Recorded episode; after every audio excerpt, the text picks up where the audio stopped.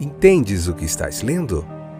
O podcast que te leva através das páginas da Bíblia, livro por livro, capítulo por capítulo. Uma exposição bíblica emocionante. Aperte os cintos e embarque comigo nesta viagem.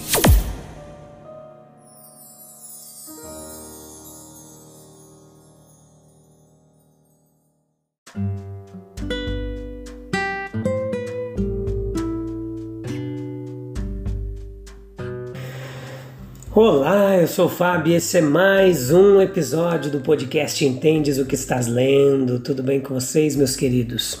Espero que vocês estejam bem, alegres, supridos em todas as vossas necessidades, vencendo todas as lutas que se interpõe seu caminho, tá bom? Lucas capítulo 24, a parte 3, episódio número 353, essa que é a quarta temporada e este que é o penúltimo episódio da quarta temporada. Joia demais. Vamos lá, meus queridos, vencendo o cansaço, vencendo as dificuldades e prosseguindo na nossa missão aqui de propagar o Evangelho de Cristo, a palavra de Deus, explicar para você capítulo por capítulo, é, livro por livro da Bíblia, de uma forma expositiva aqui. Então existem provas infalíveis e separações inevitáveis. Lucas capítulo 24, versículo 36 ao 53. Veja comigo que os peregrinos ali no caminho de Emaús, eles mal entraram no cenáculo e relataram a sua entrevista com Jesus, recebendo a informação que Pedro teve sua perplexidade resolvida. O perplexo Pedro agora. Apesar de as portas estarem trancadas por medo dos judeus, o ressuscitado aparece para Pedro e para os demais e diz: Paz seja convosco. A saudação do ali do Oriente, daquela região, ela recebeu nova profundidade, significado quando empregada pelo Salvador ressuscitado. Quando pela primeira vez ele apareceu entre os seus discípulos reunidos, ele só poderia pacificá-los. Ele ainda é o mesmo pacificador, meus queridos. É o seu advento que afasta as distrações e assegura uma paz que ultrapassa todo entendimento. É diante dos discípulos cujos temores foram dissipados que ele coloca as provas. Ele pede uma investigação calma Aqui estão as suas mãos e pés e o lado. Lide com ele, use a percepção sensorial ao máximo. Veja que ele tem um corpo, aquele mesmo que foi crucificado. Sua alegria com as provas os dominou no momento, de modo que mal podiam acreditá-la. Então pediu-lhes carne e se contentou em comer diante deles, na presença deles, um pedaço de peixe assado. Há algumas traduções que diz que também houve favo de mel, mas nos melhores manuscritos nós não encontramos e foi omitida então na versão revisada brasileira. Se tivéssemos certeza de mentes imparciais e temerosas para começar, as provas infalíveis seriam reconhecidas em todo o seu poder. Temos ainda a evidência de sua ressurreição, como colocada diante de nós, que somente a parcialidade criminosa poderia resistir a ela. Nós aprendemos com o relato de João que ele soprou sobre eles e assim transmitiu a eles o Espírito Santo, junto com a exposição externa, portanto, das referências bíblicas a ele mesmo, é dada a inspiração interna. É isso que tornou esses homens tão mestres dos oráculos sagrados, com entendimentos abertos com corações inspirados. O livro, outrora selado, tornou-se um segredo aberto e a fonte do empreendimento missionário. Pois Cristo vem para fazer os homens se arrependerem de seus pecados, enquanto ao mesmo tempo eles des desfrutam do sentimento de seu perdão.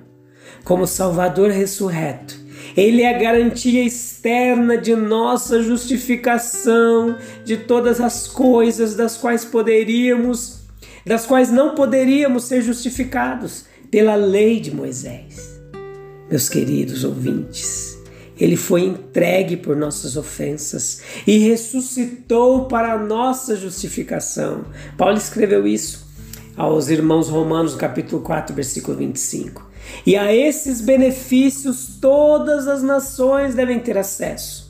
As provas da ressurreição, entendimento das Escrituras e a inspiração do Espírito Santo visavam uma questão prática na publicação de boas novas a todas as nações.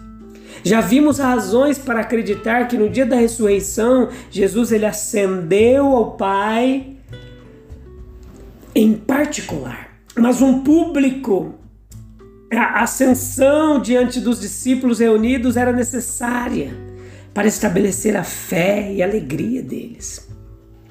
E assim eles foram autorizados a ver seu amado Senhor ascendendo, apesar da gravidade, até os céus azuis e acelerando em direção ao centro do universo, a mão direita de Deus. No entanto, a inevitável separação não os impediu de retornar a Jerusalém com grande alegria e continuar lá até o Pentecostes. Eles dividiram seu tempo entre o cenáculo e o templo. Eles esperaram em alegre expectativa pelo poder prometido e o receberam no devido tempo. E a ascensão, ela deve ser para todos os cristãos uma questão de experiência definida. É a isso que Paulo se refere quando fala na Epístola aos Efésios de ser ressuscitado juntamente com Cristo e assentado nos lugares celestiais em Cristo Jesus. Há uma experiência de ascensão, bem como uma experiência de ressurreição, uma experiência na qual sentimos que nos elevamos acima de todas as atrações terrenas e que nós, fixando nossas afeições de fato nas coisas do alto, estamos pela fé entre elas com nosso Senhor. É esse, esse estado de êxtase que anuncia o advento do poder espiritual, que seja de todos nós. O Espírito Divino, o entendimento humano. Versículo 45 desse, desse capítulo 24 nós vemos que nós recebemos de Sua mão criadora um tipo e uma medida de poder intelectual que pode ser considerado de grande valor em cada indivíduo da raça humana, meus queridos. A um ele dá cinco talentos, a outro dois, a outro um, e não é apenas diferença de medida, mas também de espécie. O espírito humano tem muitas habilidades e um homem tem uma grande parte de uma e outro uma boa parte. Uma boa parte de uma e uma boa parte de outra, como lhe aprover. Mas felizmente para nós, há toda variedade possível de compreensão humana, resultante das diferentes capacidades e disposições com as quais o nosso Criador nos dota. A lei sob a qual vivemos e sob a qual nosso entendimento cresce é esta: aquele que tem é dado. Observamos, ouvimos, lemos, refletimos, raciocinamos, construímos, produzimos, e à medida que fazemos isso, crescemos. Nossa inteligência é aberta, ampliada. A juventude tem apenas que fazer seu trabalho correto, apropriado, e Deus fará sua obra graciosa, ampliadora, e assim ele construirá uma mente bem abastecida, com conhecimento, sabedoria, capaz de grandes e nobres serviços. Deus, ele deu aos membros de nossa raça iluminação, expansão da mente, que declaramos milagrosas, ou seja, não de acordo com as leis conhecidas. Tal foi a inspiração que deu a Moisés quando o inspirou a escrever seus livros, que ele deu a Samuel, a Elias, a Isaías, a Zacarias, quando ele moveu esses profetas a protestar ou exortar os seus contemporâneos, ou a escrever palavras que deveriam viver para sempre na páginas sagradas, ou que ele deu aos dois discípulos no caminho de Emaús, quando abriu seus entendimentos para que eles pudessem entender as Escrituras como nunca as haviam entendido antes. Ou que ele deu aos apóstolos Pedro, Paulo e João quando os incitou a falar como eles falavam, a escrever como eles escreviam. Aqui estavam iluminação, ampliação da mente totalmente incomum e sobrenatural, concedida com o propósito especial de tornar conhecida sua mente e vontade a raça humana. Deus permanece e permanecerá em constante comunicação com seus filhos humanos. Ele tem e sempre terá acesso ao entendimento deles. Ele pode nos tocar, vivificar, pode ampliar, equipar nossas mentes para um serviço especial em seu nome e causa, pode esclarecer as nossas mentes com as coisas que estavam obscuras, seja em Sua palavra ou em Sua providência, para que possamos entender as Escrituras e também interpretar como Ele lida com nós mesmos e como Ele molda nossas vidas. Os discípulos receberam uma missão. O versículo 47 nos fala dela. É uma curiosidade admissível imaginar como os apóstolos de Nosso Senhor receberam essa missão. Eles devem ter ficado muito impressionados com sua extrema seriedade. Eles deveriam pregar arrependimento, remissão de pecados entre todas as nações. Este evangelho do Nazareno crucificado encontraria muita inimizade e resistência, mais especialmente em Jerusalém. Sim. Então, meus queridos, é, eles for, foram é, fortemente sustentados para enfrentar tudo isso, pela presença do próprio Senhor. O poder de sua ressurreição estava sobre suas almas. Eles deveriam sair em seu nome, que acabara de triunfar sobre o último e maior inimigo do homem, a morte. O que eles não poderiam fazer através dele? Se perguntarmos qual foi a mensagem, sua plenitude, que eles foram incumbidos de entregar, nós podemos responder que eles deveriam pregar arrependimento no nome de Jesus. O que, que isso significa? Isso significa não necessariamente a exibição de uma emoção avassaladora, mas a convicção decidida, profunda, da nossa própria indignidade e arrependimento real pelo mal feito e pelo serviço retido no passado o retorno ao coração de Deus, a volta do país distante de afastamento ou esquecimento ou negação, inimizade aberta, precisamos largar isso e buscar de novo a face, o favor do Papai Celestial. E esse arrependimento deve ser real, completo e imediato. O capítulo 15 de Lucas nos fala aquela parábola do filho pródigo. Ele não foi relegado à sala dos empregados, embora tivesse pensado em pedir nada mais do que isso.